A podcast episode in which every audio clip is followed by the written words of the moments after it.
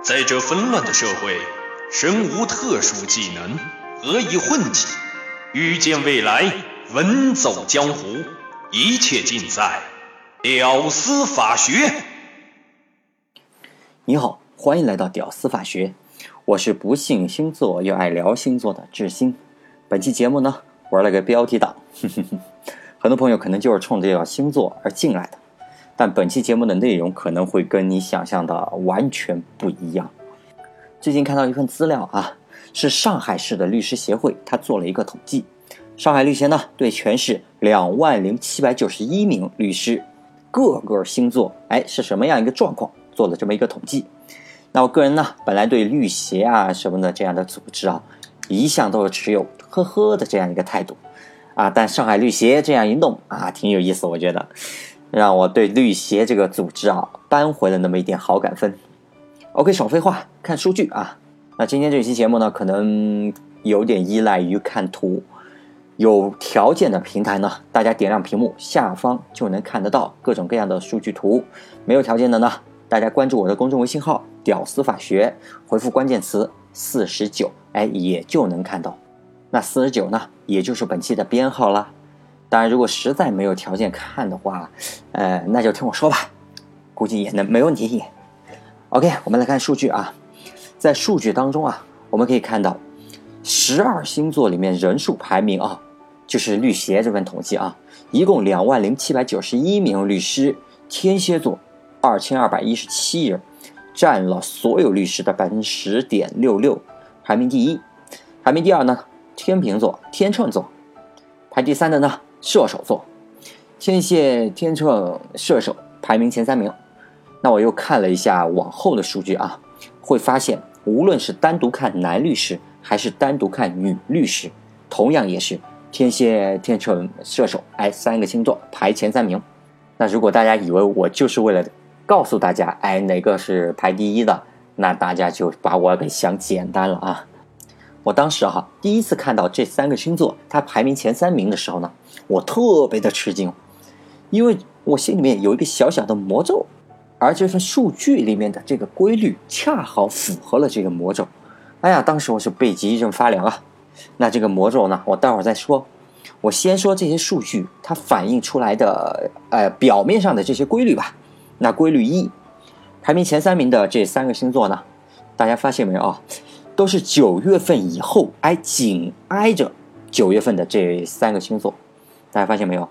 那天蝎十月二十四到十一月二十二，天秤九月二十四到十月二十三，射手十一月二十三到十二月二十一，哎，发现没有？都是九月一号以后，那最近的三个星座。那当然，处女座嘛，它是横跨九月一号的。但其实这个处女座啊，它排名也不低，它排第五呢，对不对？那这个我们稍后再讨论。OK，我们来看规律二，从八月底开始的处女座开始啊，往后推半年的六个星座：处女、天蝎、天秤啊、射手啊、水瓶啊、摩羯，哎，恰好霸占了律师人数的前六名。那从处女座，它往前倒半年六个星座啊。狮子啊，巨蟹啊，双子啊，白羊啊，金牛啊，双鱼啊，哎，恰好是律师人数的倒数六名，而且无论男女都一样。哎呀，我当时惊呆了，那怎么会这样？哎，好奇怪，哎，为什么不是？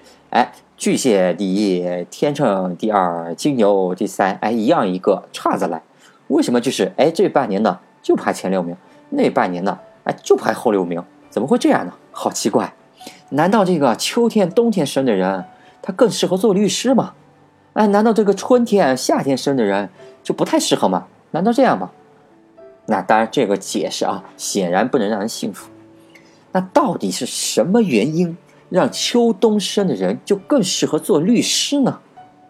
那大家都知道啊，要做律师的话，哎，你至少得先考上大学吧，对不对？那这哎，刷掉一波，那至少得是个本科吧，对对不对？又淘汰一波。那顺利毕业以后呢？你得把司法考试，你得过了吧？这又淘汰一大批。申请职业呢？那你要实习一年，对不对？加上办证啊，各种办，又是半年，这一年半就去了。这期间啊，那收入是非常非常的低的。如果适应不了哎律师行业的艰难起步的话，转了行了，这又淘汰一批吧。所以啊，能到最后真正做律师的，那都是圣斗士呀。除了本科啊，这个门槛稍微低一点，那之后的每一步，那基本上得是前面最优秀的那一小波，哎，那才能当上律师！啊，简直是圣斗士。但是呢，问题还在那儿啊，为啥秋冬生的人他就更圣斗士一些呢？对不对？那带着这个好奇呢，我就开始了一小段小小的探索之旅吧。OK，这个时候我就来说一下我前面提到的这个小魔咒吧。那以前呢，我研究过一个小小的理论，当时是半信半疑，啊，但也一直挂在心上。这个理论叫优势叠加理论。这个优势叠加啊，或者叫优势积累吧，一样的，出自一本书，叫《成功与运气》，作者呢叫罗伯特·弗兰克，是美国康奈尔大学的一个教授。他之前呢还有一本超级畅销的畅销书，叫《牛奶可乐经济学》，那估计很多朋友都看过。那成功与运气的书里面呢，就有这样一个例子，跟上面咱们这个例子啊，简直是异曲同工，高度复现了他自己这个理论。那书里面呢，啊，他的例子啊是这样的，作者呢对所有的加拿大冰球职业运动员的生日啊做了一个统计，那发现了两个规律，规律一，居然有百分之四十的人，那出生在一月、二月和三月，这都快小小一半了啊，这都，规律二。只有百分之十的人，那出生在十月、十一月和十二月，哎，这就让人奇怪了。难道这个冬末春出生的人，他就更适合打冰球吗？哎，难道这个秋末冬初的人，他就不太适合打冰球吗？这个解释显然不太能让人信服。那书中呢给出的解释，他是这样啊：原来啊，加拿大冰球运动员他的职业选拔呢，都是在每年的一月一号，就这一天，一天选拔完。就这一个原因，那我再说仔细一点啊。那假设职业选手呢，他少年队的选拔呢，是要年满十岁才能参加，太小的话当然不让参加了。那假设现在有个哎叫 Peter 的孩子，冰球打得特别棒啊，但是呢，小 Peter 他是一月二号出生的。再假设那今天是一月一号啊，选拔的日子，那这小 Peter 呢，他的年龄哦是九岁零三百六十四天，明天才满十岁呢。差一天，所以就参加不了选拔吧。那到了第二年的一月一号这一天呢？啊，那这个 Peter 又来参加选拔，但是呢，他的年龄啊，实际上已经是十岁零三百六十四天了吧？跟十一岁实际上已经没有太大的区别。但是他已经是他们这波选拔的十岁孩子里面年龄最大的，几乎比刚满十岁的孩子那大了一整岁啊。那大家都知道啊，小男孩呢，十一二岁。那是发育最快的时候，一年长半个头的那种速度呀！我当年差不多就是那种速度。那被选拔上的这个小皮特呢，在身体方面，他就比同一波被选拔上的孩子更具有优势。那这个优势呢，他就会积累。而从少年队最后能打上职业冰球呢，真的是要每一步都得领先呀！稍微落后一些，你就很有可能会沦落为非主将。那锻炼的机会还有指导资源。那就优先分配给主将喽，对不对？反过来，如果你总是最优秀的，哎，那锻炼的机会、得到指点的机会，还有资源等等，就会哎就会更倾向于你嘛，你就会良性循环。因为竞争真的是非常的激烈啊，冰球、北美冰球那样。那在职业队里面呢，真的是每一个人都是非常非常的努力啊，所以在同样都努力的情况下，那得到更多资源、更多机会的人，他的进步就会更快，优势。就会更加的明显，这就是优势积累效应。其实这个问题呢，哈，用咱们中国老话一句话其实就能说清楚。咱们老话说得好啊，咱们叫一步赢，步步赢。那换一个角度呢，就叫一步输，步步输喽。那弗兰克的这个优势积累效应呢，那在他自己的这个例子里面，还有上海律协做的这个星座调查，哎，这个例子里面也得到了很好的复现。但是吧。我总觉得这两份数据还不足以支撑这个理论，我总觉得还需要更多的数据来支持他的这个理论。于是呢，我好不容易找到了一正一反两份数据来验证他这个优势积累效应。先说第一份吧。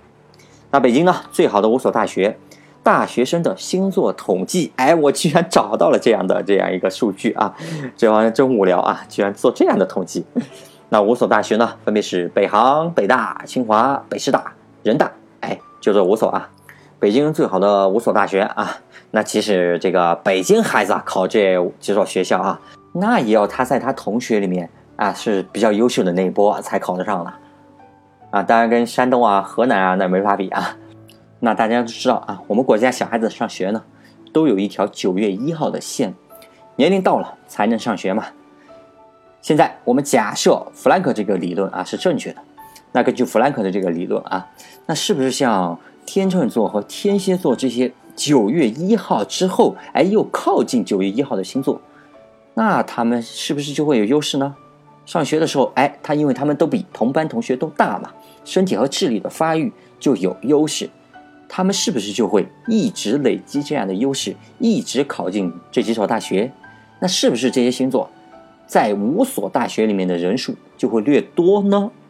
带着这样的疑问，OK，我们就看一下数据。先来说这个数据来源啊，数据来源来源于豆瓣的网友他所做的这样一个统计啊，当然星座统计、星座调查这样的不会有哪个官方机构来做的啊，除了上海绿协。那这位豆瓣的网友呢，他的数据又是来自哪里呢？实际上是来自当年的校内网的统计功能啊。这数据虽然不算官方的啦，但还是有一定的参考意义。OK，我们来看一下数据啊。那为了更直观一些呢？我把数据做成了柱状图，大家更直观嘛？大家能看到啊，每个学校它好像分布情况又不太一样，但普遍还是存在这样一个规律：有四个星座啊，明显就比其他星座要强势一些，人数明显要比其他星座要多呀。就是天秤、天蝎、水瓶、双鱼。那这是第一个规律啊。我们再看第二个规律，就是从九月一号之后的六个星座啊，在人数上面。它明显要比九月一号之前的人多出一截出来。那看了这些数据以后呢，啊，我也做了做了一个总的合计的柱状图，依然是这个特点。哎，那是不是这组数据啊，它再次复现了 Flank 这个理论呢？那是不是就可以将 Flank 这个理论默认为正确的结论呢？那当然还不行了，社会科学嘛，影响结果的因素其实非常非常的多。那优势叠加效应呢？肯定不是造成这样现象的唯一原因。那比如像射手、摩羯，虽然在九月一号之后相对还算比较靠近的星座，但在这个问题上，哎呀，它明显只是一个一般的水平，并没有表现出很强势。没有。于是呢，在考虑这个问题的时候呢，呃，可能就涉及到另外一个问题，就是我在说上面这个优势叠加效应的时候呢，实际上我是假设了各个星座。它的人数的本身那是均等的，也就是每个星座的原本的人数那差不多。但实际情况是，我们国家人口的星座分布它不是均等的，有的星座啊它就是比明别的星座哎明显的人多。于是呢，我找了一下我们国家星座的人口的这样一个统计表，想看一下有没有这样的数据。哎，我居然发现了两个版本啊，挺好，总比没有好啊。那一个呢是根据零零年的人口普查所做出来的。那另外一个呢，是一起一零年的人口普查来做出来的。那之前呢，五大高校的数据那是零七年的数据，那我们就按一零年人口普查的这个星座表来做比较好了。那如果你要问为啥，哎，要用那么多年前的这样一个数据呢？为啥不用现在的数据呢？啊，那对不起啊，五大高校的数据只有这一份，没有了别的。那如果是哪位老板愿意资助我啊去做这个调查的，我倒挺乐意。那第二呢？中国的人口数据啊，大家可能不知道啊。我们国家的人口普查呢，它是十年才查一次，它不是每年都查的。所以呢，一零年的数据已经是最新的数据了。你根据一零年的这个数据啊，我们发现天蝎座果然是人口最多的星座呀，占全国人口的百分之十二点三呀。哎，那是不是上海市律师协会哎，他统计的律师人数里面，天蝎座排第一呀？五大高校里面，他也是排第一呀。那是不是人口的基数是影响这个排名的因素呢？好，我们又来看这个中国人口星座排名啊。你看这个天秤座啊，它只占到了中国人口的百分之八点五。但是呢，天秤座无论是律师人数啊，还是五大高校啊，它都是表现的极其的强势啊。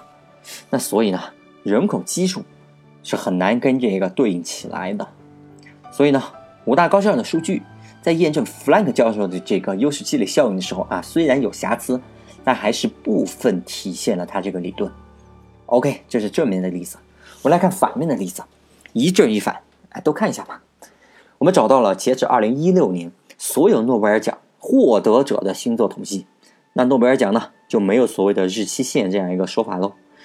根据数据啊，大家可以看到有两个星座表现的非常的强势，一个是双子座，一个是天秤座，分别排第一和第二。当然，诺贝尔奖啊，每个奖项强势的星座它是不一样的。比如像最牛的物理奖喽，巨蟹和射手哎比较强势，水瓶、摩羯比较弱势。化学奖啊，处女和巨蟹表现强势，天蝎、摩羯比较弱势。那文学奖啊。天秤、双子比较强势，双鱼和摩羯比较弱势。哎，怎么哪儿都有摩羯呀？哎，摩羯朋友估计听了不高兴。那总的表呢，分布的比较散，你就看不出有哪几个星座哎连在一起的啊，明显的比较强势，没有，根本就没有像之前那样啊，那么几个在一起的分布比较密集的星座，哎，它呈现出一个比较强势的一个状态，没有的。好的，总结一下。那弗兰克教授的优势积累效应呢，在加拿大冰球运动员的这个统计当中呢，当然是一个很好的体现了。那我根据他的理论，找到了上海绿协所做的这个星座统计，那几乎是完美体现了他这个结论。当然，我觉得这个数据量还不够，于是呢，我又找到了五大高校这个星座统计，有点瑕疵啊，但是还也算是部分体现了这个结论。总体来看，弗兰克教授这个优势积累效应。在一定程度上，那得到了复现，但是这里呢，我不得不说一个另外一个很重要的内容，就是关于结论的实验复现问题。那我们社会学科呢，比不了自然科学，很多社会科学啊，它很难做到条件统一的情况下去复现那个实验结果。什么意思呢？你看物理实验啊，比如某项成果，它发表了出来，那发表的人呢，会说。那自己在什么参数、什么条件、什么情况、什么设备下，哎，用了什么什么什么方法，得到了什么什么样一个结果？哎，它是这样的。那自然科学呢，就有这样一个特点，每一个条件呢，都几乎有详尽的数据。那这样的科学论文啊，发表以后呢，那全世界后面的科学家啊，就会照着它的条件去复现那个结果。那自然科学嘛，你只要达到了这样一个条件，它就会出那样一个结果，几乎是一个必然的一个状态。当然呢。有些论文的发表啊，通过思想实验啊，在大脑里面做实验喽，在大脑里面假设条件喽，哎，你只要达成这样这样一个条件，就能得到什么样什么样一个结果啊，在大脑里面设置那个条件，因为现实当中啊，可能没有办法去做到这样一个条件，那这就叫思想实验。那因为思想实验嘛，很多时候在当时是没有条件去复现那个结论的，所以很多结论啊，在被刚提出来的时候。所有人都会认为他是胡说八道啊！你比如爱因斯坦刚提出引力波的时候，那很多人说就说他是胡说八道啊，对不对？再比如量子物理，那随机测不准的这个理论哎提出来以后，那爱因斯坦就说人胡说八道嘛。当然，最后这两个理论啊，在多年以后又得到了复现，尤其是引力波啊，这都过了一百年了，才根据它的这样一个条件才检测到啊。你看，像引力波。复现实验检验理论啊，都基本上能获诺贝尔奖了。都，你想提出理论的人，那得多伟大！那反观社会科学，那就完全不一样了。它的难点就是没有办法去做到当时的条件是一样的，没有办法，很难做到啊。比如某个心理学家啊，他发表论文说啊，他找了一千五百名中学生，那五百人呢做实验组，那另外的两个五百人呢做两个对照组。第一组情况呢？他一年当中啊，他都模拟英英语天气，在阴雨天气的情况下上课上一年。另外一组呢，就模拟阳光明媚，哎，上一年。第三组呢，就十二阴雨绵绵，十二阳光明媚，上一年课。那假设最后的实验结果是，第一组一年后五人患上了抑郁症，第二组一人患上抑郁，第三组两人患上抑郁。哎，假设这个结果。那从实验的结论上看，你能明显的看到啊，每天英语上课上一年的，患上抑郁的概率啊，是阳光明媚组的五倍。那结论是，长期阴雨天气比阳光明媚的天气更容易患上抑郁症。那他这个结论啊，可能在老百姓心中啊，哎，好像是有点道理啊。那自己感觉也有点关系嘛，对不对？但是如果他作为一个科学论文发表出来的话，那这个心理学家，他第一步先得把所有的这个实践条件他得列出来。哎，比如你在哪个国家、哪个学校啊，啊，这些中学生的民族啊。啊，学生情况啊，家庭背景啊，等等，越细越好。哎，你等达到什么样一个程度呢？就是别人按照你这样一个条件来做你同样的实验的话，他能复现这个结论。那假设这位心理学家啊，他真就发表了这样的论文，那绝对会饱受质疑的。第一，后来的人他很难复现你这个实验，他不可能弄出一模一样的这样一个条件的，连相近都非常的困难。第二，试验一年的时间。那中间的这样的一个干扰因素是非常非常的多的，比如像更严厉的老师啊，那更繁重的家庭作业啊，要求更高的家长啊，中间突发的一些事件啊，会不会影响孩子的抑郁的情况呢？说不准的。那如果上面这位心理学家呢，如果发表了这样一个论文的话，学界啊虽然可能也会做参考，但几乎很难认可他的结论，尤其是同行评议这一关很难过的。那像我们法学这样的啊，根本就没有实验室，这实验这一说啊，很多立法啊，它上来以后，短期效果那也许在理论上能推出来，但是呢，长期会怎么样很难预测，所以呢，往往就是不经过实验直接就上的啊。那法律法规也好，都是这样。那你比如像美国的禁酒令，那是妇女拥有选举权以后，那干的第一个事情，禁酒以后呢，那酒也不让生产了。那也不让卖了，那社会上这些需求它还在嘛，对不对？就导致了大量贩卖私酒这样一个行为的出现，还有像走私酒了一样的都有这些生意。那后来私酒这个生意越做越大，没有法律的保护的话，那就黑帮来保护了，社会上就开始走向混乱，就像电影《教父》哎那里面一样。当然，很多人说啊，这个大萧条跟禁酒令有莫大的关系，这个我不太赞同啊。那这个另说，所以呢，禁酒令这个法规上来以后会怎么样？会不会产生社会混乱这样一个后果呢？当时根本是不知道的，也没办法通过试验来得到，那只能直接上了。那我们学法学的呢，学社会学的呢，说经济学的呢，那估计一个政策、一个法规上了以后会怎么样，并且尽量评估出一个更长的时间，就是我们一个很重要的职能，这就是。社会科学，好的，本期节目就聊到这里，感谢大家能听到最后，能听到最后的都是真爱。如果真爱们呢能顺手转个发，那在下就感激不尽了。最后再次感谢，我们下期再见。